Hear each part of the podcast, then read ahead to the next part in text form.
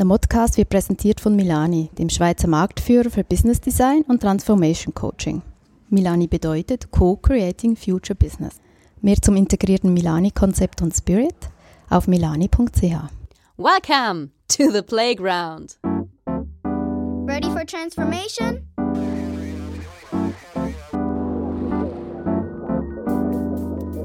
Modcast, the Masters of Transformation podcast.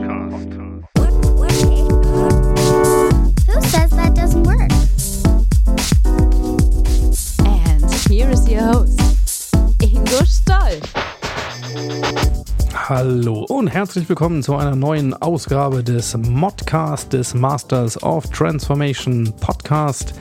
Ja, ich bin Ingo Stoll und ich freue mich, dass ihr wieder dabei seid, denn diesmal geht es um Transformation und zwar nicht bottom-up und auch nicht top-down, sondern aus der Mitte. Und so muss es laufen, das sagen zumindest meine heutigen Gäste Sabine und Alexander Kluge. Sie werden gerne auch als das deutsche Transformationsduo oder Paar bezeichnet und ich finde zu Recht, denn äh, die beiden machen eine ganze Menge Arbeit, Basisarbeit im Moment in Sachen Führung und in Sachen Transformation und Umdenken in deutschen Organisationen, von richtig großen Corporates bis im Mittelstand. Und äh, ich glaube, es ist eine Menge Spannendes dabei. Ich wünsche euch viel Spaß und aufgenommen haben wir schön live in der Hotellobby. Viel Spaß!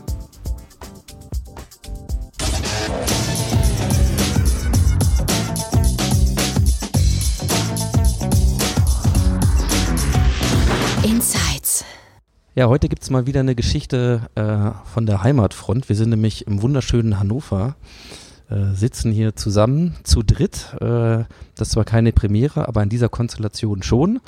Äh, ja, und mit mir heute Morgen, denn das haben wir uns zum Frühstück hier gegönnt, äh, den Talk, sitzen die Sabine und der Alexander Kluge. So, beide Wahl-Berliner oder Original-Berliner? Nee, du nicht, Sabine? Und Alex, du?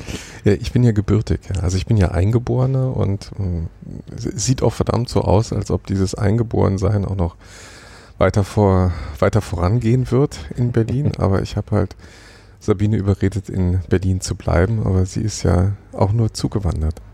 Aus Ja. dem Süden, ne? Aus Oberbayern, bitte Oberbayern. Oberbayern, ja, da müssen wir ganz präzise sein, Mhm. nicht Oberfranken. Oh Gott. Oh Gott, genau. So, aber ehe wir uns da verlieren, ähm, also wir sind zu dritt, ihr hört das. Äh, es gibt Leute, die euch als das Transformation Couple, also das Transformationspaar, äh, schon tituliert haben, weil ihr euch beide eben äh, manchmal gemeinsam, aber auch unabhängig voneinander mit Transformation beschäftigt. Das wird auch unser Thema sein heute. Transformation aus der Mitte haben wir uns mal so als Arbeitstitel gegeben. Und äh, ja, ich freue mich erstmal sehr, dass ihr da seid. Ähm, dass Wir die freuen uns, Zeit dass du uns haben. eingeladen hast. Ja, danke. Ja, das äh, mit dem größten Vergnügen. Und für diejenigen, die euch noch nicht kennen, Sabine, wer ist Sabine Kluge?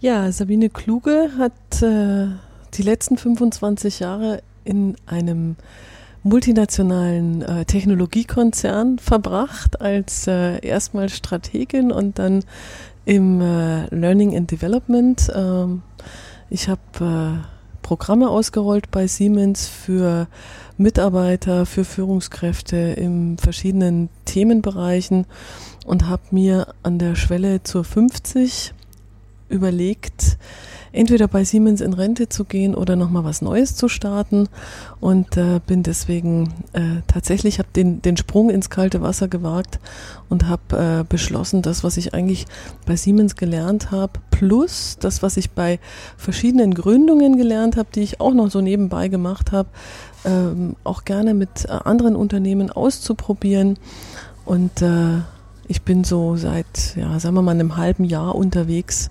Wir sagen auch immer gerne Reisebegleiter und unterstütze eben Unternehmen, aber vor allen Dingen die Menschen in Unternehmen, ähm, das zu verstehen, was wir momentan so unter digitaler Transformation verstehen. Und ich ergänze nochmal kurz zwei Dinge. Ähm, letztes Jahr, 2017, ähm, bist du mit äh, anderen in der Initiative für das Thema quasi konzernübergreifender äh, Kollaborationsprojekte Working Out Loud äh, mit dem HR Excellence Award ausgezeichnet worden. Das ist wirklich eine schöne Anerkennung für das Engagement dieser Gruppe ist. Ähm, schon mal so als Stichwort einer, einer graswurzelgetriebenen Initiative, mit der wir uns heute auch ein bisschen beschäftigen werden. Ähm, also das vielleicht noch als Ergänzung. Ja, und Alex, die, die Namensgleichheit ist kein Zufall, ne? Bei euch Nein. beiden. Die ist, die ist gewollt, ne? Du, du meinst äh, das kluge Programm, ja? Ähm, ja, die ist gewollt, weil wir sind ja nun auch schon ein gutes Weilchen verheiratet und ähm, arbeiten jetzt eine kleine Weile auch wirklich zusammen. Also eigentlich arbeiten wir schon immer zusammen, aber ähm, dass das jetzt tatsächlich zusammengeführt wurde durch ähm, da, das Interesse an dem, der Arbeit mit Menschen, was ich ja jetzt auch schon seit 25 Jahren tue, aber eben nicht im Konzern. Also ich komme ja aus einer anderen Welt, ich komme aus dieser Beraterwelt. Ähm, selber nach dem Studium gleich eine Unternehmensberatung gegründet, ähm, viel im Bereich IT und Organisationsentwicklung gemacht, schon damals. Und heute kommen die Dinge ja zusammen. Also heute kommt genau das zusammen, was ähm, wir damals schon angefangen haben, also uns intensiv mit den Auswirkungen von Technologie auf Arbeitswelt zu beschäftigen und uns auf der anderen Seite aber auch damit zu beschäftigen, was bedeutet das für die Menschen und wie können wir die Menschen mitnehmen. Und ähm, da kam eigentlich das ganze Thema digitale Transformation, auch wenn man vielleicht dieses Stichwort schon kaum mehr hören kann, sagen wir mal Transformation, ähm, zu uns nach Hause an den Küchentisch und ähm, hat uns jetzt momentan, also hält uns momentan ganz gut in Atem. Es ist eine sehr, sehr spannende Zeit, wo unterschiedliche Kompetenzen auch von uns beiden zusammenkommen und wir tatsächlich diese Reisebegleitung, dieses Reisebegleitungsunternehmen ähm, äh, gemeinsam weiterführen. Und das ist, glaube ich, gerade eine ganz, ganz schöne Geschichte, die wir erleben.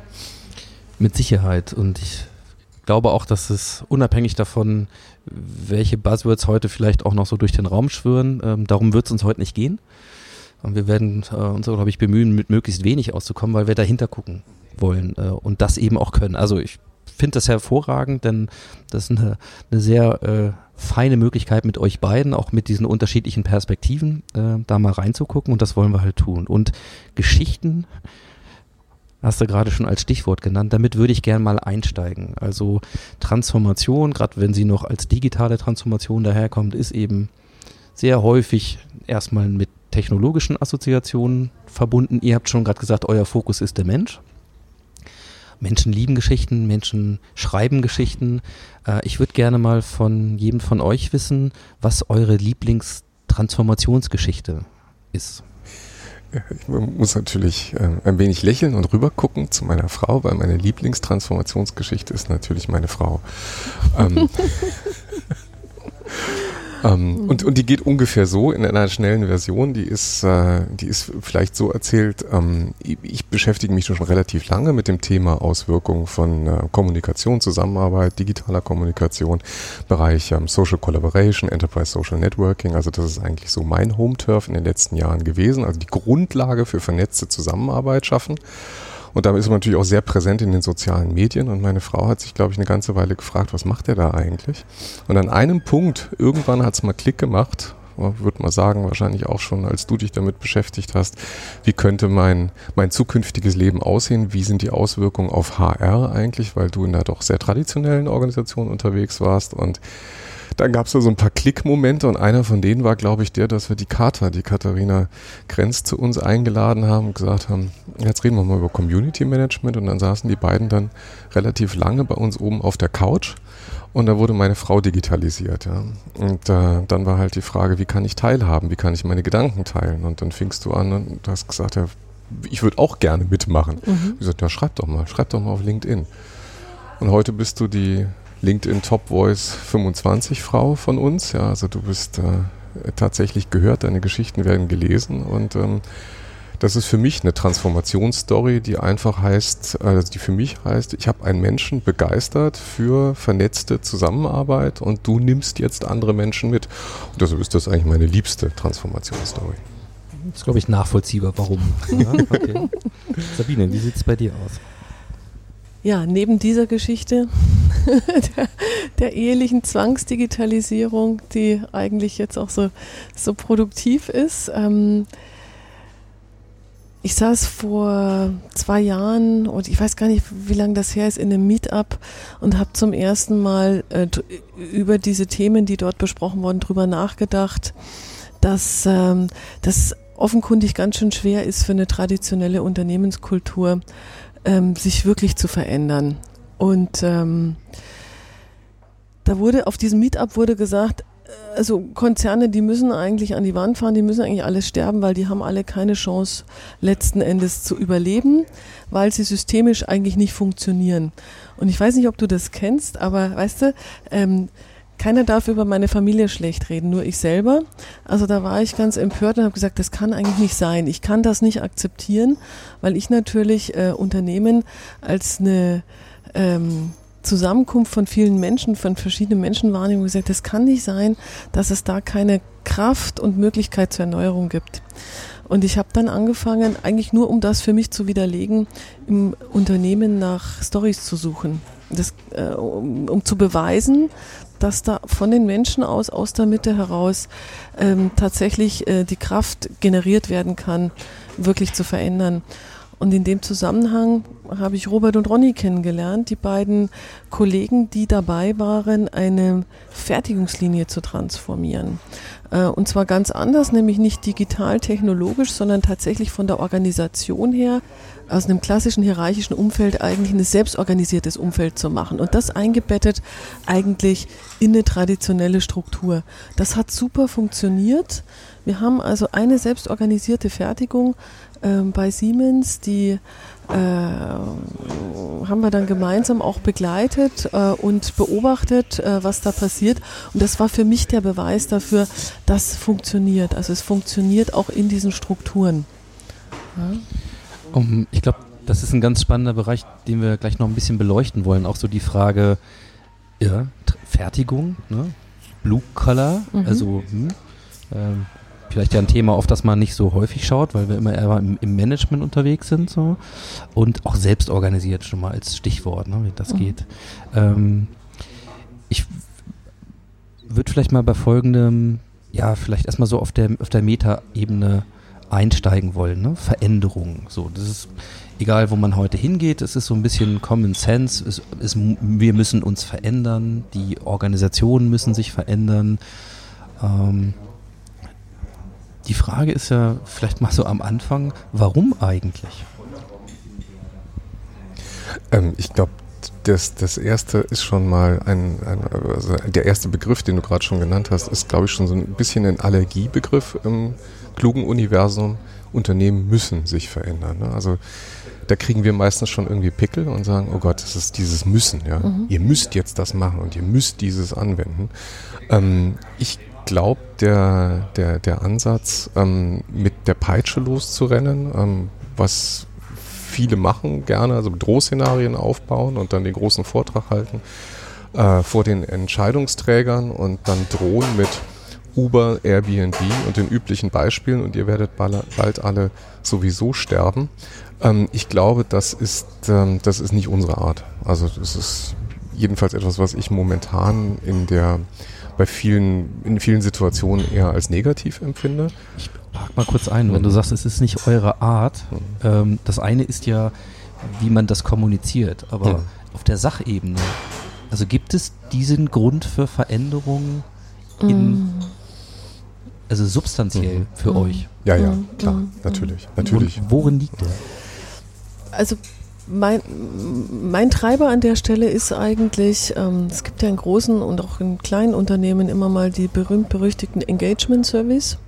Und dann gibt es noch Gallup, die machen ja auch äh, Engagement-Indikatoren. Äh, und ähm, es gibt eine Beobachtung, die sich deckt eigentlich mit den Ergebnissen, die da rauskommen. Nämlich, dass Menschen komischerweise, obwohl sie existenziell sozusagen völlig abgesichert sind und sorgenfrei sind, wenn sie zum Beispiel im großen Unternehmen arbeiten, ähm, keinen Spaß dabei haben oder über die Zeit, über die Jahre ähm, den Spaß verlieren, die Lust verlieren und eigentlich, äh, glaube ich, ist das eine wahnsinnige Einschränkung in der Lebensqualität, wenn du, wenn du deine Arbeit eigentlich nicht mit Leidenschaft und mit Lust und mit Freude machst. Also das war für mich so der initiale, die initiale Zündung, zu sagen, wenn es den Menschen so schlecht geht, obwohl wir alles richtig machen, die haben einen sicheren Job, die haben ein anständiges Gehalt, und es geht ihnen schlecht. Und ich habe halt Menschen erlebt im Unternehmen, denen es richtig schlecht geht, weil die Menschen untereinander sich im Unternehmen halt auch so viel antun.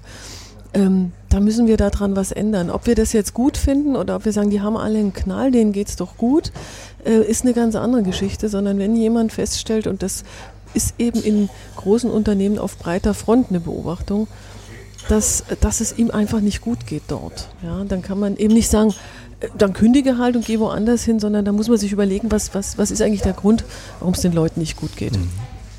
Was ist denn der Grund?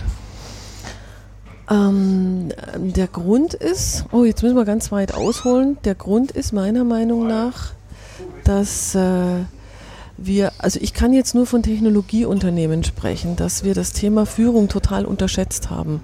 Wir stecken unheimlich viel Energie in das Thema Führung, aber eigentlich im, in erster Linie von einer strategischen Perspektive aus. Also wer ein strategischer Denker ist, wer ein Technologe ist, wer ähm, auf Basis von Zahlen, Daten, Fakten irgendwie ähm, gut performt, der wird unter Umständen Führungskraft und ähm, die menschliche Kompetenz, äh, Menschen Lust zu machen, Menschen sich entfalten zu lassen, die haben wir, glaube ich, viele Jahrzehnte trotz aller tollen Führungsprogramme irgendwie aus den Augen verloren. Wir haben das nicht als wichtig empfunden. Und das finde ich eigentlich ganz wichtig. Wir reden ja gerade eigentlich über, über eine Ebene, die hat ja gar nichts jetzt mit Digitalisierung zu tun, sondern mit der Frage, wie strukturieren wir unser Unternehmen? Sind wir noch in der Command und Control, mit der Hierarchiewelt? Und was hat das mit Führung zu tun? Und will die neue Generation vielleicht auch anders geführt werden? Und ich komme dann natürlich, klar komme ich natürlich auch aus der technologischen Ecke und sage, ich erlebe natürlich auch, was Technologie wiederum macht. Also diese rasante technologische Entwicklung, die kann man ja nicht wegdiskutieren, sondern sie ist da.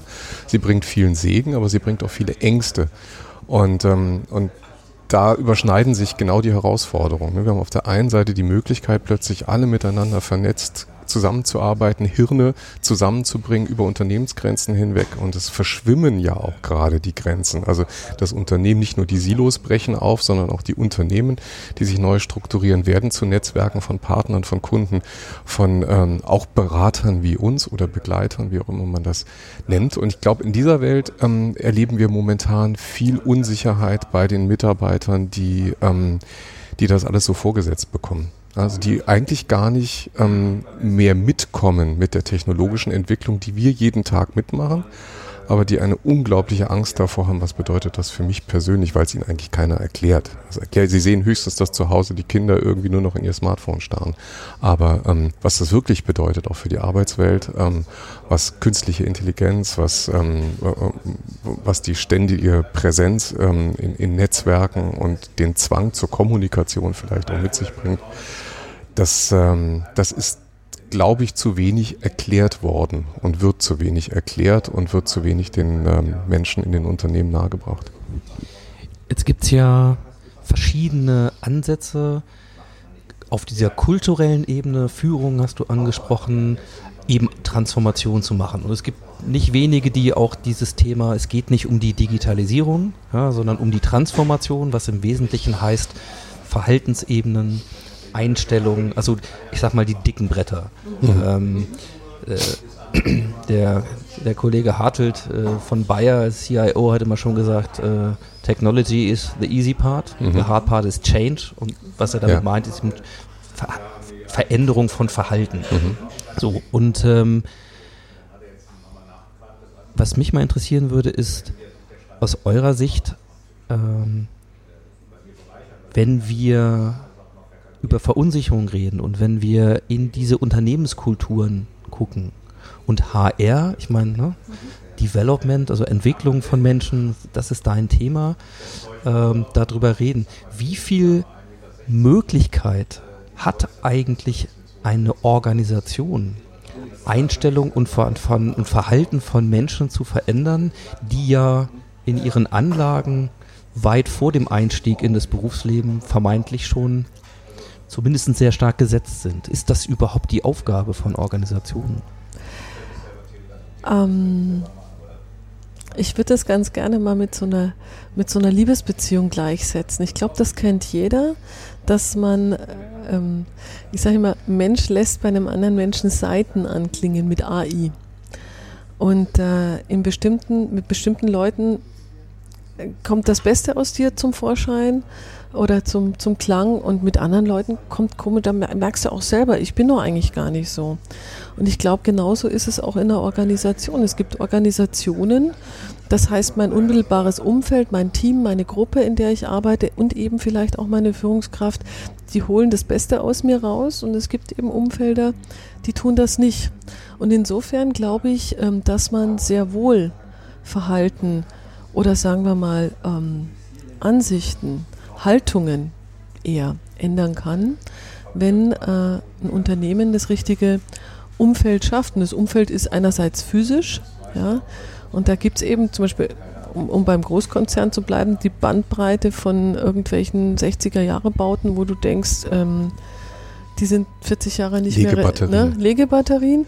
Und es gibt eben ähm, natürlich auch die äh, Kreativräume in München-Perlach, die lichtdurchfluteten, äh, wo du dich zurückziehen kannst mit Kopfhörern und irgendwie eine, eine Meditationsübung machen kannst. Also diese ganze Bandbreite. Und ich glaube, es äh, ist ohne Frage so, dass man äh, in dem, in dem letzteren Umfeld kreativer ist, sich freier fühlt, einen Freiraum auch spürt und damit eben auch anders arbeitet. Ich denke schon, äh, dass, dass wir in der Lage sind, ähm, also das ganze Leben über ist ja irgendwie eine, eine Übung, Einstellungen auch neu zu justieren. Ja, wenn, wenn wir mit Menschen interagieren, ähm, justieren wir uns ja auch immer wieder im Dialog miteinander. Und ich glaube, das Unternehmensumfeld ist natürlich ein wesentlicher Teil oder meine Arbeit. Ja, also wenn ich jetzt Arbeit äh, als Tätigkeit in einem Unternehmen definiere, ähm, dann beeinflusst mich natürlich das auch in den Einstellungen und in den vielleicht auch da zugrunde liegenden Werten. Die Werte werden sich wahrscheinlich relativ schwer verändern, aber die Einstellung kann ich verändern und damit wird dann auch mein Verhalten irgendwann sich vielleicht verändern. Es ist nur verdammt schwer, ja. Also es ist nur verdammt schwer, plötzlich zu sagen, ich esse jetzt eben kalorienarm und ich fange jetzt an, jeden Tag zu joggen oder wie wir uns gerade vorgenommen haben, zu sagen, wir laufen jetzt mal einen Halbmarathon, da muss ich bestimmte Dinge verändern in meinem, in meinem Leben. Und ich glaube schon, dass das Unternehmensumfeld ähm, eine, eine große Rolle spielt. Ja? Also dass das auch die, die Anregungen, die da kommen, ob sie durch physische Räume kommen oder ob sie durch Maßnahmen, die wir häufig in Transformation machen, Inspirationsformate, neue Dinge kennenlernen, Dinge von außen reinholen, Austausch zwischen Unternehmen fördern, ähm, einfach mal Leute einladen aus anderen Unternehmen, die berichten, wie läuft's bei mir. Da geht bei Leuten, bei manchen Leuten plötzlich macht's Klick. Ja? Und die sagen, ist ja Wahnsinn. Ja? Jetzt habe ich vielleicht etwas, was ich mal neu probieren könnte. Und das ist eigentlich unsere Aufgabe. Also es ist tatsächlich auch die Aufgabe, die wir täglich erleben. Ich finde das äh, einen schönen Punkt, an dem ich mal einhaken will, weil wir jetzt schon auf der Ebene sind, okay, was machten ihr eigentlich? Mhm. Also ich glaube, es ist deutlich geworden, in, in welcher Haltung ihr den Organisationen begegnet äh, und warum Veränderung aus eurer Sicht notwendig ist, insbesondere auf der Ebene. Wie macht ihr das? Also gebt mal eine Aufgabenstellung.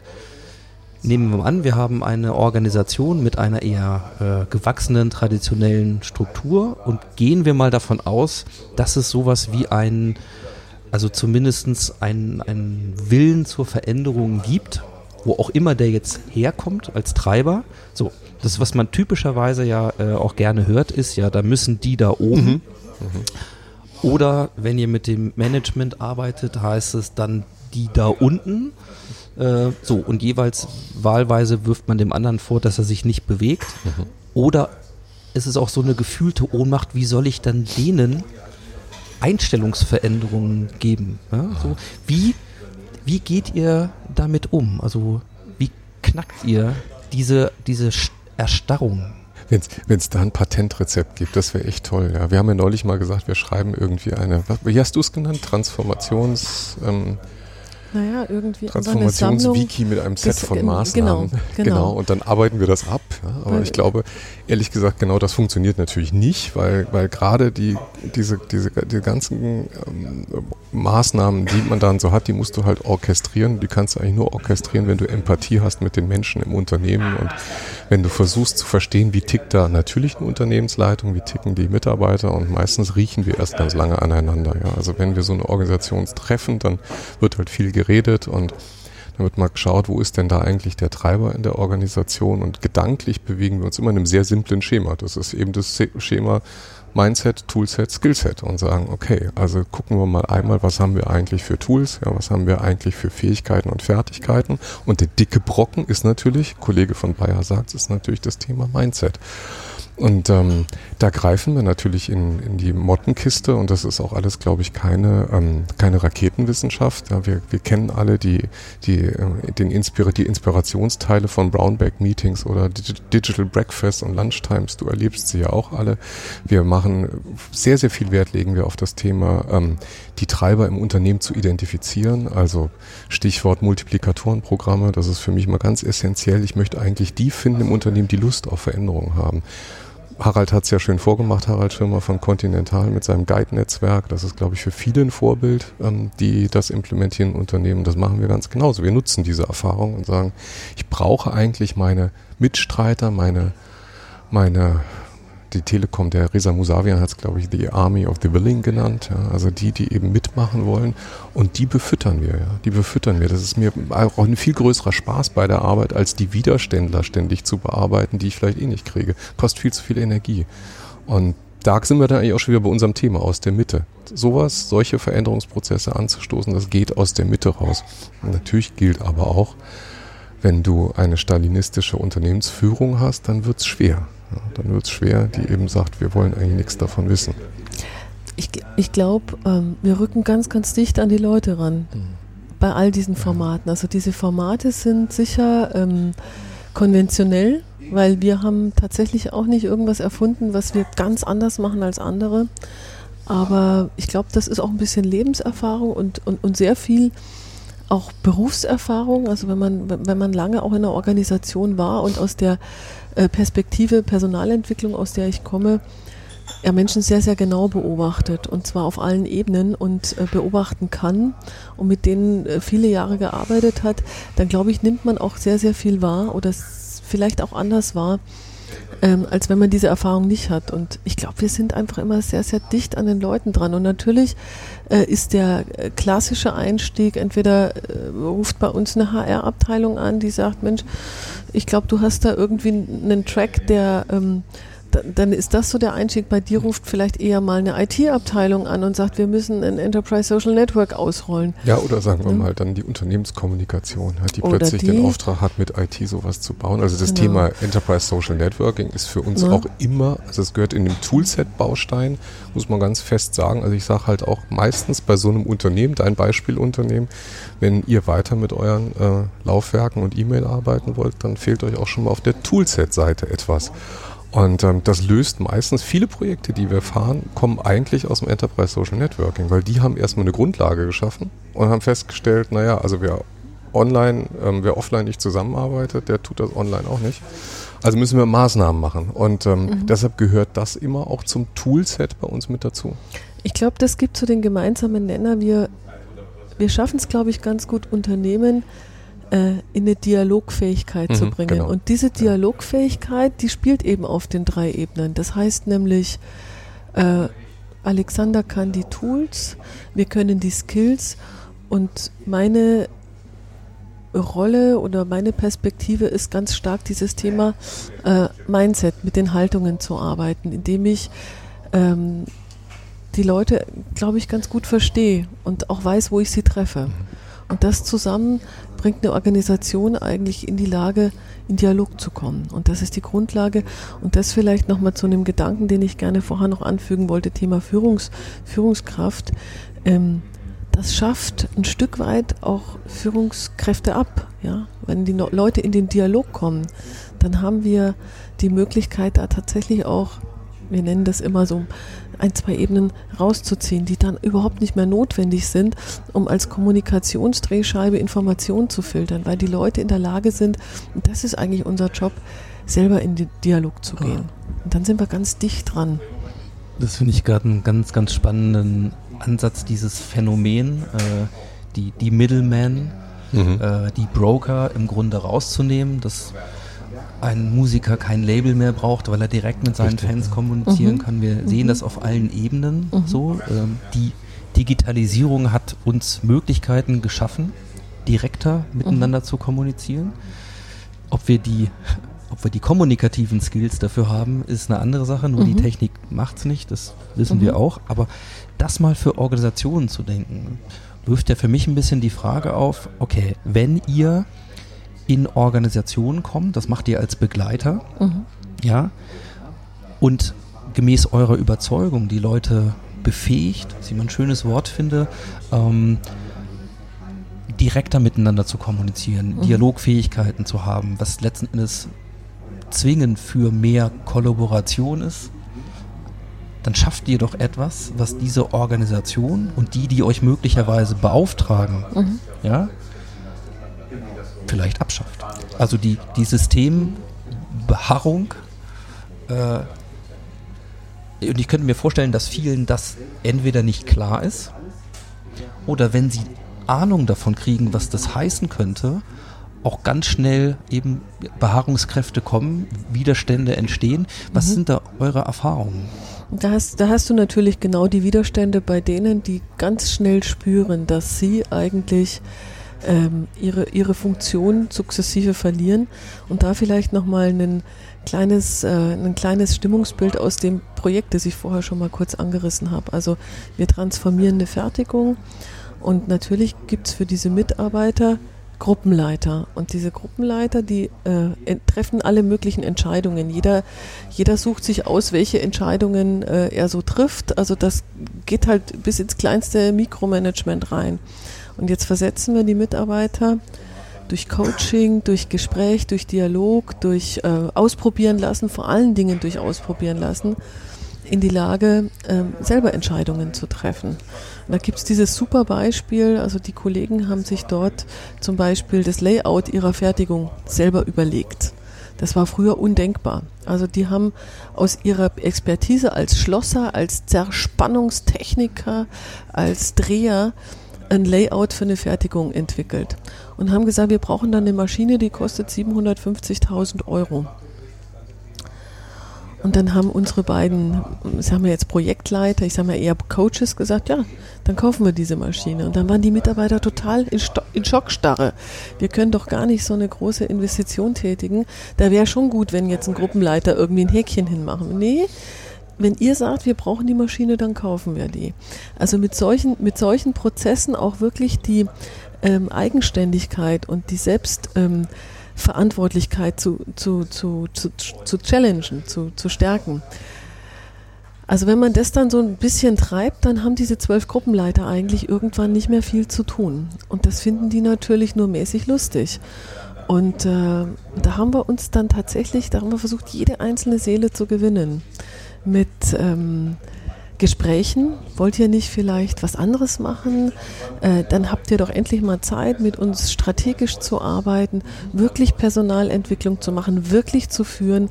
Und von diesen zwölf Gruppenleitern haben wir dann irgendwie acht, neun gewonnen. Nicht alle. Also weil es nicht in unserer Macht liegt, jetzt zu sagen, ihr seid jetzt keine Gruppenleiter mehr. Aber wir konnten also einer ganzen Reihe von diesen Gruppenleitern tatsächlich äh, es schmackhaft machen, ganz anders zu führen, sich auf ganz andere Themen zu fokussieren und die Experten, die da in der Linie stehen, ihre Arbeit machen zu lassen. Und das ist ein unheimlich tolles Erleben, ganz klar. Mhm, Aber auch ein Prozess, der wahnsinnig lange dauert und ständige Mhm. Kommunikation erfordert. Mhm. Ne? Also das ist, glaube ich, diese Entwicklung, gib, gib uns mal ein Gefühl über den Zeitrahmen, in dem sich das entwickelt hat. Wie Ja, ich würde ich würd, das? ich würd schon sagen, eineinhalb Jahre, eineinhalb, Mhm. vielleicht zwei Jahre und vielleicht auch nochmal eine interessante Erfahrung oder Beobachtung, die wir jetzt machen. Wir haben da ein augenscheinlich stabiles System von Selbstorganisation geschaffen und vieles so in eine Lage versetzt, wo man sagt, so, so könnte man jetzt eigentlich äh, in die Ewigkeit gehen. Und dann merken wir aber, dass Verhaltensweisen sich wieder, dass die wieder zurückschwingen, ja. Woran, woran äh, kann man sowas sehen? Also als Ja. Beispiel? Ja, ähm, man, man sieht es eben daran, dass ähm, Gruppen dann doch wieder sich äh, hier und da wünschen, dass jemand von außen, von oben kommt und ja, unterstützt bei einer Entscheidung. Also diese, diese Cluster-Teams, die arbeiten eigentlich komplett selbstorganisiert und komplett äh, hierarchiefrei. Aber dann gibt es eben doch äh, an der einen oder anderen Stelle Schlüsselthemen, Schlüsselfragen, wo dann der Wunsch aufkommt, ähm, jetzt hätten wir ganz gern jemanden, der von außen und von oben eine Entscheidung trifft, ja das organisationale Gedächtnis ist, eh, also das erlebt man in solchen Projekten, dass es das wirklich gibt und dass das da ist. Ja. Da schwebt irgendwie immer ein Geist im Raum, der versucht, ähm, die Abwehrkräfte offensichtlich zu stärken. Da gibt es so ein Immunsystem und dieses Immunsystem sorgt dann dafür, dass der, das Pendel irgendwann wieder zurückschlägt und du musst eigentlich ständig dabei sein. Ähm, und das ist die Aufgabe meist für das interne Transformationsteam, diese ähm, den, den, den, ja, die Motivation aufrechtzuerhalten, immer wieder auch neuen Input zu liefern, damit das Pendel nicht zurückschwingt. Und ich habe das in einigen Projekten, wir sprachen vorhin gerade auch drüber und haben gesagt, also es gibt meiner Historie auch ein Projekt, das läuft seit 2012, das ist relativ lange. Das fing auch mit Enterprise Social Networking an. Also erstmal, wir wollen keine Silos mehr, wir wollen offen zusammenarbeiten, all diese Ziele. Und äh, da hat tatsächlich das Pendel richtig zurückgeschlagen. Also da hat dann ähm, hat, das hat dann dazu geführt, dass selbst das ganze Projektteam ähm, dem Laden um die Ohren geflogen ist. Und die, die schöne, der schöne Aspekt eigentlich, und das ist das, als ich mir das vorhin nochmal Revue passieren habe lassen im Vorfeld zur Vorbereitung dieses Podcasts, das Schöne ist eigentlich, was dann passiert ist, das Thema aus der Mitte, dann hat sich plötzlich ein Team formiert und hat gesagt, wir lassen uns das nicht kaputt machen. Und zwar ohne Auftrag. Ja. Die haben dann gesagt, so, wir fangen jetzt von unten an, was heißt von unten oder aus der Mitte heraus, ja, wir fangen jetzt einfach an, ähm, diese Überreste einzusammeln und hier wieder neuen Input zu liefern und das, was wir uns mal vor vielen Jahren vorgenommen haben, eigentlich wieder rauszuholen und diesmal ohne Auftrag. Und das fand ich eigentlich ganz, ganz phänomenal, aber es zeigt eben auch, wie lange es braucht. Wir reden jetzt mittlerweile über ja, 2012 bis 2018, ja, das ist schon eine ganz schön lange Zeit. Äh, mir gehen gleich äh, viele Gedanken so ein bisschen parallel durch den, durch den Kopf. Ähm, vielleicht mal einen so, so reingestreut. Der, der Impuls für wir müssen etwas verändern, mhm. so wie es ja dann häufig ist, ist ja einer, der im, im Vergleich mit anderen induziert ist. Also da ändern sich technologische Entwicklungen, Märkte, ähm, Wünsche bei, ähm, bei Endkunden und so weiter. Und dann gibt es natürlich das, was der Wettbewerb macht. Ne? Mhm. Also wir sind ja hier sehr stark auch fokussiert noch vielleicht auf das, was aus dem Silicon Valley kommt äh, und die großen Brands, mhm. zukünftig vielleicht noch mehr aus das, was aus Asien kommt. So. Das heißt, in diesem ganzen Kontext haben wir A, erste Frage, haben wir diese Zeit, ja, ähm, um diese Entwicklung und auch immer wieder vielleicht die, die Rückschläge ähm, wirklich leisten zu können, um zufriedenere, äh, befähigtere Mitarbeiter zu haben, um dann davon zu profitieren, also letzten Endes kreativer, wettbewerbsfähiger, innovativer zu sein. Also mhm. Unterstellen wir, dass das, das das Ziel ist. Also haben wir diese Zeit? Mhm. Und der zweite Teil der Frage ist, mh, hm, die, die uns heute voraus sind, vermeintlich, ja? haben die das vorher gemacht? Also haben die einen kulturellen Vorsprung? Oder ist denen dann das gar nicht wichtig? Arbeiten die ganz anderen Dinge? Also woher kommt dann der Vorsprung oder tragen die einfach nur, dass die Leute dann eben nicht so happy sind? Also wie seht ihr das? Ich mache mir da auch oft Gedanken drüber, wie viel Zeit haben wir eigentlich noch, weil, um an deine vorherige Frage nochmal anzuknüpfen, ähm, wir hören eigentlich bei der Transformation immer bei den, ähm, bei den Führungskräften eigentlich auf. Ja, die Führungskräfte haben wir, haben, wir haben diese Führungsaufgabe in den letzten Jahrzehnten so aufgeladen mit, mit Status, mit äh, Dingen, die man einfach nicht verlieren möchte, dass es für die offenkundig am allerschwersten ist, wirklich sich zu verändern. Und äh, ich merke eben auch, dass wir dann auch bei den Projekten, die wir machen, an diese heiligen Kühe, so, ich nenne es jetzt mal so, ähm, oder unheilige Kühe, irgendwie nicht wirklich rangehen. Also selbst wenn man von einem CEO geholt wird, der dann sagt, wir müssen hier dies und das und jenes machen, eigentlich wirklich ganz konkret zu sagen, wir arbeiten mit den Führungskräften. für die eigentlich äh, wahrscheinlich die größte Disruption äh, erfolgt in, in, in Verlust von Status oder vermeintlichem Vermus Verlust von vermeintlichem Status oder überhaupt in einem Verlustgefühl. Ähm, das ist, das, das macht mir so ein bisschen Sorge, weil wenn wir wenn wir da nicht anpacken, man kann eben nicht heute einfach in einem äh, börsennotierten Unternehmen, das irgendwie eine Arbeitnehmervertretung, kannst du nicht hingehen und sagen, du übrigens, ihr, du bist jetzt heute kein Chef mehr. Ja, und das ist, äh, aber irgend, irgendwas muss uns da an der Stelle einfallen. Und ich sage immer, äh, wir verdienen uns jede Seele auf dieser Ebene mit ganz, ganz auch mühsamer dialogischer Arbeit, Coaching und so weiter. Aber das ist nicht ein großer Transformationsrollout. Und da das Thema Timing, ähm, ich glaube, dass wir nicht mehr so wahnsinnig viele Jahre haben, um diesen Schritt zu tun. Und Unternehmen, die das heute halbherzig tun, ähm, die weiß, ich, ich denke immer, die gibt es in zehn Jahren nicht mehr in, in, in der Form, wie wir, wie wir, die, wie wir sie heute kennen. Nee, wir, wir sind ja anscheinend auch grundsätzlich, unsere Spezies scheint ja nicht so richtig in der Lage zu sein, exponentiell zu denken. Und wenn man dann mal so sich zurücklehnt und den Homo Deus liest, ähm, dann, ähm, dann weiß man, was eigentlich auf einen zukommt. Also wenn man das so ein bisschen mal einsortiert ja, und, und einsortiert auch, was dann in der Zukunft auf uns zukommen könnte und ein bisschen die, die Perspektive öffnet. Also ich, ich, äh, meine Befürchtung ist auch, dass wir an vielen Stellen nicht schnell genug sind. Ähm, wir haben die Disruption ja alle live miterlebt im Bereich der Medien. Ja, das ist eigentlich schon durch. Oder im Handel, da sehen wir auch, was passiert. Ähm, bei Banken und Versicherungen brennt lichterloh. Also die Zündschnur war ein bisschen länger, aber der Knall vielleicht umso größer. Um da mit dem Deloitte-Schema zu sprechen, was mir immer ganz gut gefällt. Ähm, aber ähm, auf der anderen Seite glaube ich eben auch, dass wir ein Riesenpotenzial haben. Ja, wir haben ein Riesenpotenzial hier. Wir haben ähm, brillant ausgebildete Menschen in diesem Land. Und wir müssen, glaube ich, nicht immer an die Wand malen, dass uns ähm, die, die künstliche Intelligenz äh, 80 Prozent unserer Jobs nimmt und wir dann alle nur noch irgendwie ähm, beschäftigt werden müssen mit irgendetwas. Ganz so sehe ich das dann auch nicht. Ich glaube eigentlich, wir machen uns schon, viele machen sich auf den Weg. Ich glaube, dass es viele Unternehmen geben wird, die gibt es wahrscheinlich dann auch in zehn Jahren nicht mehr. Ja, auch, auch welche, mit denen wir arbeiten. Vielleicht die gibt es wahrscheinlich in dieser Form nicht mehr. Die Dringlichkeit, glaube ich, wird immer klarer. Ähm, die Frage ist halt, wie wir bei dem Umbau helfen. Da gibt es Haltungsthemen, die gehen rein bis ins Top-Management. Ich glaube, ähm, wir sehen es momentan sehr plakativ. Ähm, man schaut sich an, was der Elon Musk vor ein paar Wochen gemacht hat. Der schießt halt irgendwie seinen Elektro-Roadster ins Allen. Da stehen Tausende von jubelnden Mitarbeitern und sind total engagiert und lieben ihr Unternehmen und in Städten, die nicht weit weg sind von hier, vergasen wir halt Affen, um den Diesel zu optimieren. Und das mag jetzt ein bisschen bös klingen, aber das ist manchmal so die, die, die Frage, ob diese Unternehmen, die mit dieser Haltung unterwegs sind, das noch lange durchhalten können.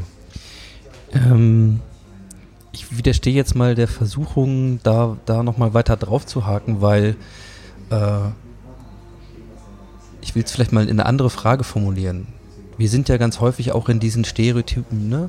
Die da oben, die da mhm, unten, mhm, ja. die Guten, mhm. die Bösen, ja. Je nach Haltung ist Elon Musk für manche der Heilsbringer ja, und Messias und für andere der, äh, der Teufel in Person. Genau. Mhm. Äh, so. Wir wissen, dass diese unterschiedlichen Haltungen alle da sind. Und mhm.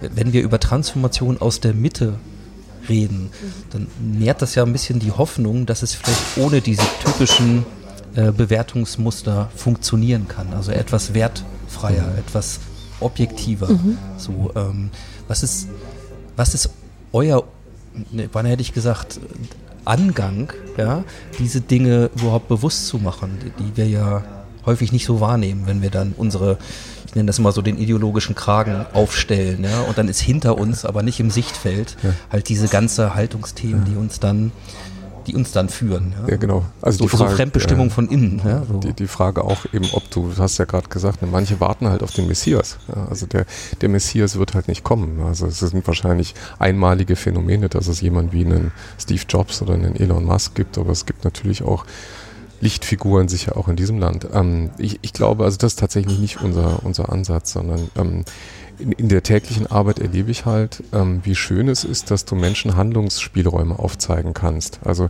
dass jeder von uns hat Spielraum. Und diejenigen, die nicht Veränderung wollen, die vielleicht auch Angst haben vor Veränderung, verneinen diesen Spielraum, weil sie sich hinter Struktur und Regeln verstecken.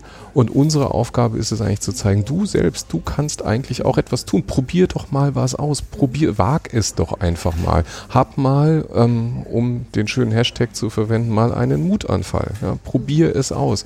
Und diese Handlungsfelder aufzuzeigen in der täglichen Arbeit, Zusammenarbeit im Unternehmen und auch über Unternehmensgrenzen hinaus. Ein wunderbares Beispiel ist halt eben auch eure WOL-Aktivität mit äh, über die Unternehmensgrenzen hinaus plötzlich Konkurrenten miteinander sich vernetzen, es wagen miteinander. WOL im Kürzen steht für Working Out Loud. Ja. Ja, also wer das noch nicht kennt, äh, vielleicht sagen wir dann noch zwei, drei Sätze gleich mal dazu. Äh, sei aber schon mal darauf hingewiesen, dass ihr auch viel Material äh, in den Shownotes finden werdet. Ja, ähm, weil es äh, diverse lesenswerte und auch sehenswerte ähm, Referenzen dazu gibt. Ähm, das, da machen wir noch Hausaufgaben. Ne? Das nur kurz. Genau. Na, du hattest ja den John Stepper auch schon in deiner Sendung. Also insofern äh, glaube ich, äh, für die regelmäßigen Hörer dürfte das ein Begriff sein, aber für die, die jetzt zum ersten Mal reinhören, ich glaube schon, dass genau diese Methode auch eine, eine Möglichkeit ist, Handlungsspielräume zu zeigen und aufzumachen und, ähm, und im Unternehmen auch Veränderungen zu bewirken. Ich finde es gerade ganz schön, dass du das Thema mit den Handlungsspielräumen gerade aufmachst. Ich, ähm, wir begleiten unter anderem ein Unternehmen ähm, bei der organisatorischen Transformation und parallel dazu haben die äh, eine Beratertruppe, die ihnen sozusagen zum, äh, zum, zur Frontstage hin eine Markt- und Kunden-Digitalisierungsstrategie entwickelt. Und ähm, unter anderem machen wir da ganz klassisches Teambuilding. Und da war vor kurzem wieder eine große Veranstaltung. Wir machen da mit großen Gruppen eigentlich ganz, ganz schöne Formate. Und dann äh, kam so aus der, aus der Reihe der Mitarbeiter die Frage, wann kommt denn jetzt diese große Digitalisierungsstrategie raus? Weil ähm, wir können ja eigentlich gar nichts tun, bevor die nicht da ist. Und ich finde es ja selber immer so spannend. Ich lerne ja bei jedem meiner eigenen Einsätze äh, einen, ganzen Brockhaus dazu. Das finde ich ja, das finde ich ja so schön an der Arbeit mit Menschen auch. Und ich bin dann äh, im Zug gesessen auf dem Nachhause und habe gedacht, Mensch, das ist wahrscheinlich genau einer der großen äh, hier eine der großen Barrieren, dass Leute denken, es muss diese große, also der der Vorstand muss jetzt eine große Strategie Richtung aus ausloten und dann können wir loslegen und dann ist mir, dann habe ich so, was ist denn eigentlich eine lernende Organisation? Jeder Einzelne lernt, jeden ist bereit dazu, jeden Tag zu lernen, sich zu verändern, Synapsen neu zu verschalten. Und das geht. Und das geht auch ohne diese große, ohne diese große Transformations- oder Digitalisierungsstrategie, die unser letzten Endes vielleicht auf den Markt oder auf den Kunden ausrichtet. Aber das ist völlig entkoppelt davon. Und dann habe ich auch so einen kleinen Blogpost dazu geschrieben, wo ich gesagt habe, warte doch nicht. Das kannst du, das ist deine Entscheidung. Du kannst das niemandem anders anlasten, wenn du nicht heute anfängst, dein Leben zu ändern, dich besser zu ernähren, zu joggen, dich zu vernetzen, mit Leuten zu reden, Dinge auszuprobieren. Äh, Warte halt erstmal, ob da überhaupt irgendwo ein Stoppschild kommt. Und wir erleben ganz, ganz oft, und das ist, glaube ich, dann manchmal das blanke Entsetzen auch bei den Mitarbeitern, da kommt dann kein Stoppschild. Ja, das dürft ihr, ihr dürft euch treffen, ihr dürft da was lernen, ihr dürft euch mit der Sabine Kluge da irgendwie in die Denkbar setzen äh, und äh, über Themen äh, nachdenken oder sprechen und so weiter. Ähm, und das ist, glaube ich, oft eine ganz, ganz interessante und wichtige Erfahrung für die Leute. Wir haben ja neulich, ähm, also wir haben ja unter anderem, machen wir mit dem Sigi Lautenbacher äh, ein schönes Format, unser Digital Workplace Meetup und du warst ja da auch zu Gast. Äh, und in der vorletzten Woche hatten wir das Thema Angst auf der Tagesordnung und haben mal überlegt, was ist eigentlich mit dem Thema Angst in Organisationen und diese Mythen, die da entstehen in Arbeitsgruppen, die verhindern natürlich auch Veränderungen. Ne? Die verhindern, wir haben vorher gehabt Strukturen und Prozesse, die Veränderungen verändern, aber die haben quasi Angst gebunden. Angst wird gebunden in Strukturen und Prozessen. Und in dieser neuen Welt, in der wir sagen, oh, entscheidet doch selber und macht irgendwie, ihr habt doch all die Freiräume, da bilden sich plötzlich Mythen und da bilden sich dann Mythen darum, warum man etwas zum Beispiel nicht machen kann. Ähm, das hängt dann im organisationalen Gedächtnis auch noch weiter rum und unsere Aufgabe ist eigentlich, die Geschichten zu erzählen und diese sogenannten Narrative zu entwickeln, die eigentlich dazu führen, dass ähm, dass das eine positive Konnotation kriegt, dass wir die, die Mythen auch in der ein bisschen entzaubern ja, und, und Lust auf Neugier machen und um mit Saint-Exupéry zu sprechen, Lust auf das weite Meer zu machen. Es gibt ja auch Konzepte oder, oder Überzeugungen, die eher einen radikaleren Weg einschlagen. Also wenn ich, wenn ich das so höre von euch, dann äh, ist mein Eindruck, den ich so gewinne, äh, die Arbeit am Menschen nah dran sein, eben auch diese, diese Dinge unterstützen. Aber es braucht eben auch Zeit, ähm, die wir vielleicht haben, vielleicht auch nicht. So, es gibt ja Leute, die sagen, nee, in einer anderen Form, wir warten nicht, Rebellion. Ja, es gibt dieses Stichwort ähm, äh, Unternehmensrebellen äh, sein, ähm, gibt es auch einen, einen spannenden äh, Blogpost gerade wahlweise als positiv besetzte Freiheitskämpfer äh, im Selbstverständnis oder als negativ gesehene als Terroristen. Also das System nicht äh, von mhm. mir heraus mhm. anfangen verändern, sondern ich sehe mich schon so, ja, ich bin schon anders und jetzt gibt es gar keine Chance, wir müssen das System wegfegen. Mhm. Ja, so. Mhm. Äh, wie, wie steht ihr zu, zu solchen Konzepten? Also wir sind natürlich nicht, nicht naiv, sage ich mal. Ähm, das kommt immer so rüber, wenn man sagt, ja, wir arbeiten mit den Menschen und wir machen äh, Interventionen, wir, äh, wir erarbeiten uns sozusagen jede Seele im Unternehmen, dann klingt das manchmal vielleicht so ein bisschen men menschenfreundlich naiv, ähm, aber eigentlich kann in so einem an sich ähm, verrotteten System eigentlich nichts Neues entstehen. Das ist ja auch so die Auffassung von dem Frederic Laloux, dass er sagt, aus der eigenen äh, kulturellen Geschichte heraus kannst du eigentlich eine Kultur nicht wirklich verändern. Da kann was dran sein, aber es gibt eben auch die Erkenntnis, und das ist eigentlich eher die, die ich auch äh, als Erfahrung mache, dass wenn du in einem System ein Element in Schwingung bringst, dann bringt dieses Element oder dieses Atom äh, umliegende Elemente in Schwingung. Das ist die ganz konkrete praktische Erfahrung, die ich immer auch schon gemacht habe im Unternehmen, weil ich ja vorher auch schon mit Menschen auch im traditionellen Konzern gearbeitet habe. Und deswegen glaube ich einfach daran, dass wir Menschen berühren können und durch diese Berührung und durch diese Schwingung ähm, auch das, ähm, das System verändern können. Und aus der Mitte heraus heißt eben für uns die Ermutigung, ähm, dass eben nicht das Top-Management eine Erlaubnis geben muss, sondern dass äh, Menschen, ähm, weil sie vielleicht auch Mitunternehmer sind, weil sie vielleicht auch ähm, Ownership Culture heißt das ja heute so schön, wirklich auch wahrnehmen, sagen, ich möchte dieses Unternehmen mitgestalten und zwar an dem Platz, an dem ich bin. Ich will nicht warten, bis ich vielleicht Vorstand bin, das werde ich sowieso nicht, aber da, wo ich bin, da möchte ich gerne verändern und mitgestalten und andere berühren. Ich, ich glaube, das funktioniert. Ich glaube, das Thema Organisationsrebellen, das hat auch mittlerweile so einen, einen Beigeschmack. Also speziell wir Deutschen ziehen ja gerne ähm, äh, Fahrsteinkarten, Fahr, äh, Fahr, wie, wie heißt es, Bahnsteigkarten, wenn wir die Revolution anzetteln wollen auf Bahnhof.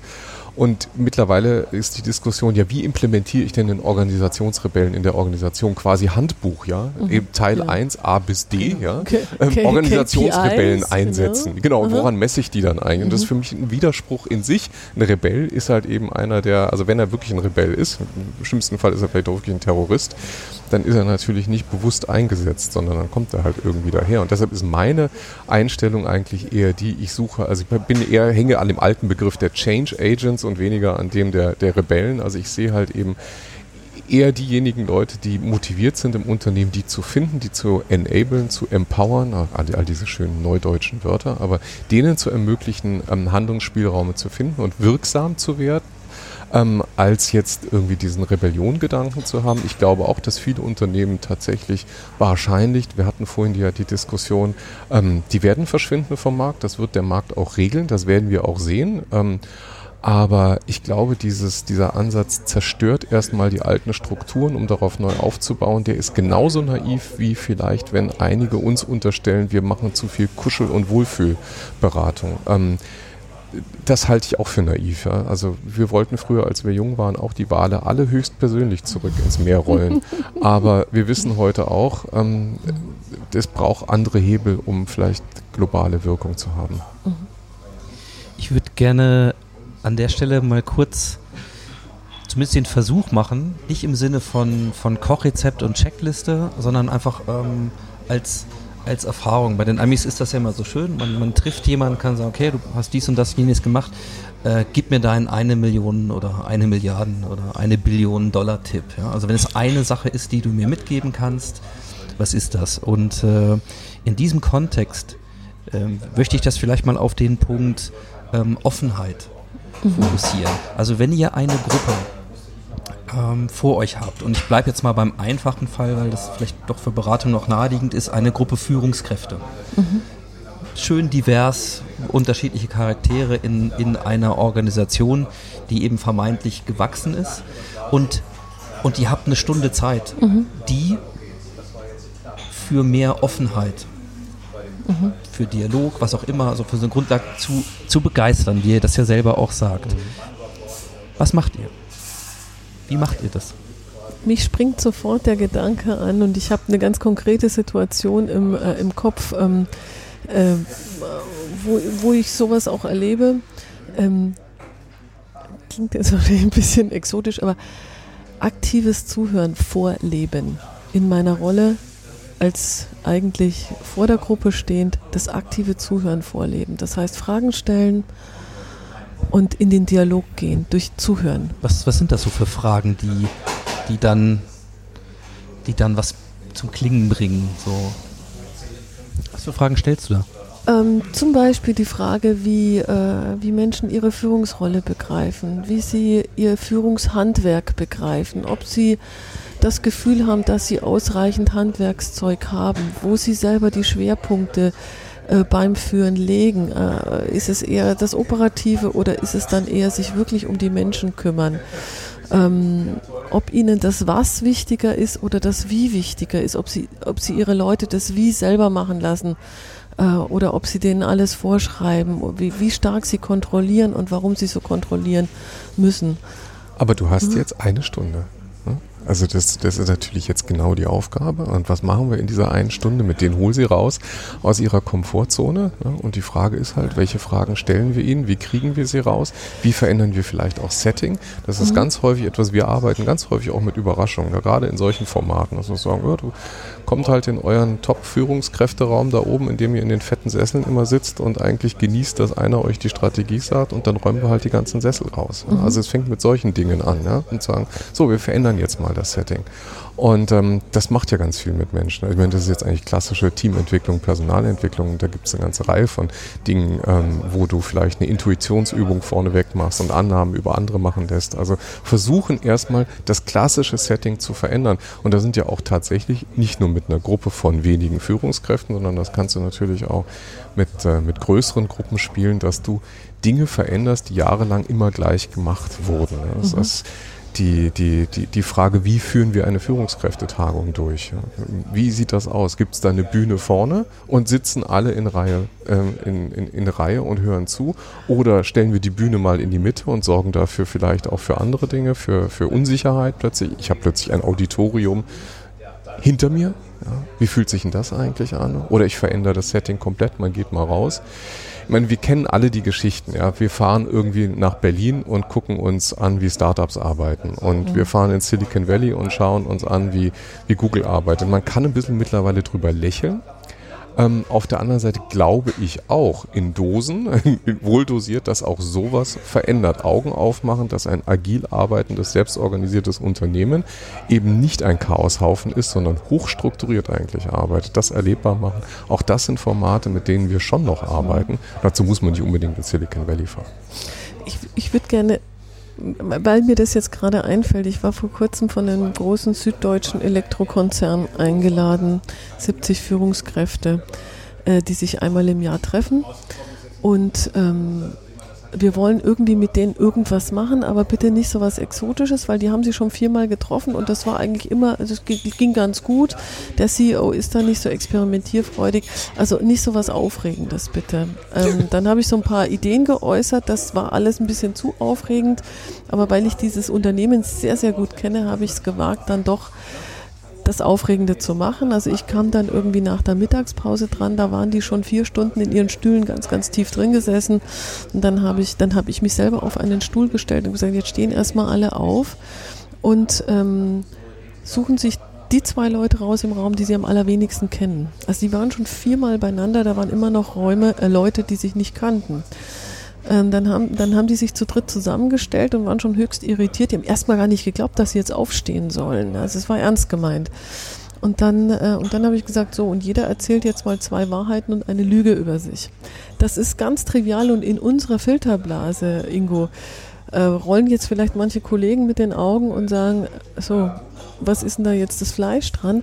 Aber in diesem Setting war das so eine große Überraschung. Es entbrannte sofort ein, aufgeregter Dialog, äh, Lachen, ähm, Kichern allenthalben und ein irrsinniges Energielevel plötzlich im Raum. So, und dann mussten die äh, in dieser Konstellation noch drei Übungen machen. Und nachher sagte mir der Auftraggeber und Organisator, wow, das war gut, das war gut, boah, das hätte ich nie geglaubt. Da war vorher überhaupt nicht der Mut da, ähm, sowas überhaupt zu machen, weil man es eben vier Jahre lang auch nicht gemacht hat. Mhm. Und das ist dann schon was und dann kommen auf LinkedIn irgendwann ähm, Kontaktanfragen, wow, das hat mich echt berührt, das hat mich echt bewegt, wow, das haben sie toll gemacht. Ähm, man merkt, dass das hat nachgeklungen. Ja, interessant ist das, was nachher passiert, wenn die Leute nämlich dann im Auto nach Hause sitzen und, und das im Kopf nochmal arbeitet. Ja, weil das Thema auch Vernetzung, ne? also wenn wir mhm. über Vernetzung reden, das auch erlebbar machen, auch mit Intuition, damit so, mit, dem, mit solchen Übungen, wie du sie gerade beschrieben hast, letztlich wieder dazu führt, über die ganz praktischen Dinge, über die wir reden. Was bedeutet das eigentlich, dich zu öffnen? auch eine Führungskraft sich angreifbar, verletzbar machen, sich offen zu zeigen im Netz, das ist ja ganz, für ganz viele eine ganz schlimme Sache. Also deutsche CEOs findest du ja kaum auf LinkedIn. Da gibt es ein paar schöne Beispiele. Aber ähm, die, die Offenheit der Führungskräfte äh, nimmt ja ab nach oben in der Hierarchieebene. Und ähm, das auch erlebbar zu machen und spürbar zu machen auf einer ganz persönlichen Ebene führt häufig dazu, dass wir einige dazu kriegen, plötzlich auch tatsächlich rauszutreten und sich eben auch zu zeigen. Und ähm, und auch direkt kontaktierbar zu machen. Ne? Schönstes Beispiel der, der, der ähm, Kollege hier von der Deutschen Messe, den wir ja begleiten und ähm, der gesagt hat, Mensch, ich probiere das mal aus.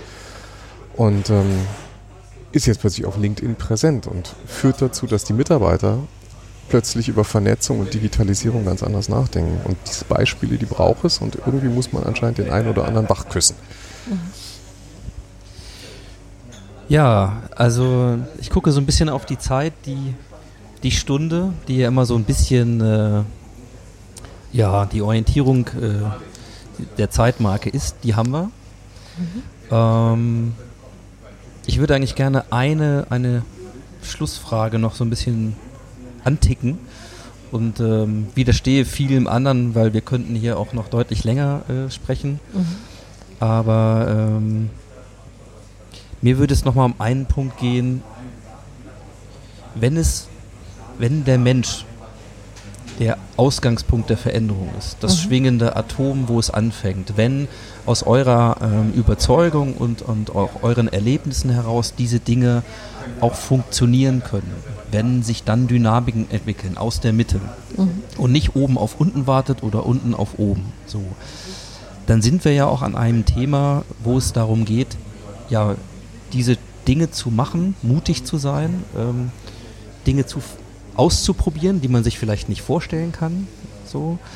Aber wir sind an der anderen Stelle gerade in puncto Führung auch dabei, dass wir eigentlich unsere Haltung uns selbst gegenüber verändern müssen. Ich sag mal dieses Stichwort des Ego-Auflösens. Mhm. Mhm. So, und ähm, diese Konzepte, die man, ähm, ja, die man auch kennt, die gerne auch mal ne, dann in die Esoterik-Schublade gelegt werden und so weiter. Gibt es sowas wie einen Business-Buddhismus? Ja? Also gibt es etwas, was dieses Ego-Auflösen von mir als Führungskraft mhm. unterstützen kann, damit ich eine neue Rolle von Führung einnehme, damit ich mich, damit ich mich darauf einlasse, den ersten Schritt zu machen? Gibt es sowas oder gibt es Dinge, die das ähm, aus eurer Sicht, Reisebegleitung, ja, ähm, wo man da ermutigen kann oder das, Hm. das leichter machen, als vielleicht einfach nur drüber zu reden? Hm. Was, was ist da eure Hm, hm. Einschätzung? Mhm. Ich glaube, das vielbeschworene gemeinsame Ziel, dass der vielbeschworene gemeinsame Zweck äh, eine ganz, ganz große und starke Bedeutung hat ähm, in, dem, in dem Zusammenhang. Und ähm, ich glaube, äh, vielleicht ist das große Problem der großen Unternehmen, der traditionellen Unternehmen in Deutschland, dass wir durch die wahnsinnig vielen Restrukturierungen, durch die wir in den letzten 20 Jahren gegangen sind, einfach den eigentlichen Zweck und Sinn verloren haben. Wir haben gestern über den Opa von Alexander gesprochen, alter AEG-Mitarbeiter, der mit Leib und Seele dabei war, äh, weil, weil er das große Ganze geliebt und verstanden hat. Und dieses ähm, große Ganze, also da, da wirklich Zeit und Energie zu investieren, Führungskräften und Mitarbeitern gleichermaßen immer wieder dieses große Ganze auch bewusst zu machen oder sich darauf zu verständigen, das glaube ich ist ein ganz, ganz starker Hebel, um äh, gemeinsam eben auch äh, den Weg dann zu gehen, der notwendig ist. B Business-Buddhismus, das habe ich eigentlich auch noch gar nicht gehört. Das finde ich ja. Deswegen Schön. wollte ich jetzt auch nicht Purpose sagen. Jetzt, also manisch versucht zu vermeiden, dieses Wort auszusprechen. Aber ich glaube, Ne? ey, für mich geht es eigentlich gar nicht darum, also es geht vielleicht ein bisschen darum, Ego zu bändigen, aber Ego bringt uns ja auch weiter. Also ich meine, glaube nicht, dass wir jetzt ähm, alle zu altruistischen, wir haben uns alle lieb, ähm, Menschen und Führungskräften werden können und wollen. Das liegt, glaube ich, nicht in unserer Natur. Die Frage ist einfach nur, ob wir die Strukturen so schaffen können, dass Egoismus eben nicht mit den negativen Auswirkungen daherkommt, Mhm. die, die wir heute in traditionellen militärisch geprägten Strukturen in vielen Unternehmen noch haben. Sondern ich glaube eigentlich den Ehrgeiz zu wecken, zum Beispiel Informationen zu teilen und damit zum Beispiel eine Belohnung zu bekommen, tolles Feedback, viele Follower, ähm, dient wiederum der, der Gemeinschaft. Ja. Also das motiviert ja auch. Das motiviert ja auch ähm, denjenigen, der sein Ego vielleicht definiert über die Möglichkeit, seine, die Meinung mitzugestalten und seine Meinungen in die Welt zu tragen. Ähm, da ist sicher eine gehörige Portion Ego dahinter, aber auf der anderen Seite dient das auch wiederum allen. Insofern glaube ich eigentlich eher, wir müssen die Strukturen schaffen, damit ähm, unser individueller Ehrgeiz eben auch der Gemeinschaft ähm, dienen kann. Und ich glaube, dass dabei uns Technologie helfen kann, dass dabei uns die Fertigkeiten helfen können, die wir ähm, im, im Umgang mit der Technologie gerade erlernen und eben mit dem richtigen Mindset unterwegs zu sein. Das hilft nachher uns allen. Ja, wir sitzen hier äh, mitten in der Hotellobby im Hotel am Thielenplatz in Hannover. Äh, ihr habt es gehört, äh, hier tobt auch das Leben von äh, Spülmaschine, Kaffeemaschine. Hier sind auch noch mehr Leute und das ist auch gut so. Äh, ich hoffe trotzdem, dass es von, vom Zuhören angenehm war für euch. Ich danke euch beiden erstmal ganz, ganz herzlich für, für diese Reflexion und, und Erfahrungen und Impulse. Und abschließend äh, würde ich euch gerne noch bitten, wer jetzt mehr äh, darüber erfahren möchte, mit euch in Kontakt treten möchte, mehr lesen möchte, so ähm, wo würdet ihr die Leute gerne darauf hinweisen oder hinschicken? Ich glaube, naja, also es, klar ist, glaube ich, dass auf den üblichen Netzwerken zu finden sind. Also bei LinkedIn findet man vor allem viele sehr, sehr gute Transformationsgeschichten von Sabine. Deshalb sollte man, glaube ich, ihr dort folgen. da findet man natürlich auch mich und natürlich findet man uns äh, auf Twitter und den anderen digitalen Kanälen, die wir wahrscheinlich in den Shownotes auch noch verlinken. Also wir freuen uns natürlich auch über Kontaktaufnahmen und Austausch. Und ich glaube, da gibt es auf dem digitalen Weg jede Menge Möglichkeiten. Alles klar. Dann danke ich euch sehr herzlich. Wünsche euch dabei weiterhin viel Energie und viel Freude und viel äh, Zuversicht. Äh, wir sind äh, unverhohlenerweise ähm, ja, familienmäßig in gleicher Mission unterwegs. Das, äh, daraus machen wir keinen Hehl. Und in diesem Sinne, ja, vielen, vielen Dank für eure Zeit. Vielen, und danke vielen für Dank. die Einladung. Dich auch. Dankeschön für das schöne Gespräch.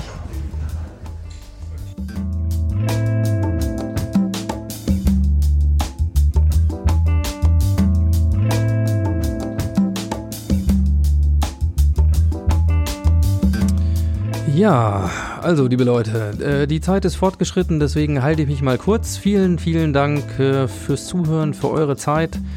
Sehr wertvoll und äh, immer wieder ein Grund für mich, genau dieses Thema zu machen. Vielen Dank auch für diejenigen, die über meine Auszeit, so über das ganze Thema November, Dezember, Januar, trotzdem treu geblieben sind. Darüber freue ich mich sehr. Und äh, wer noch mehr jetzt zu dieser Sendung erfahren möchte, der sei wie immer auf die Shownotes äh, verwiesen unter www.masters-of-transformation.org slash modcast slash 058 für diese Episode. Und wir hören uns, wenn ihr mögt, gerne wieder in 14 Tagen. Dann mit Familienunternehmer Lorenz Hansen. Extrem spannend. Dann wechseln wir mal wieder die Perspektive von der Beratung in das Unternehmertum. Und ich verspreche euch, auch das wird wieder eine spannende Sendung. In diesem Sinne, macht's gut, ciao, ciao und happy transformation.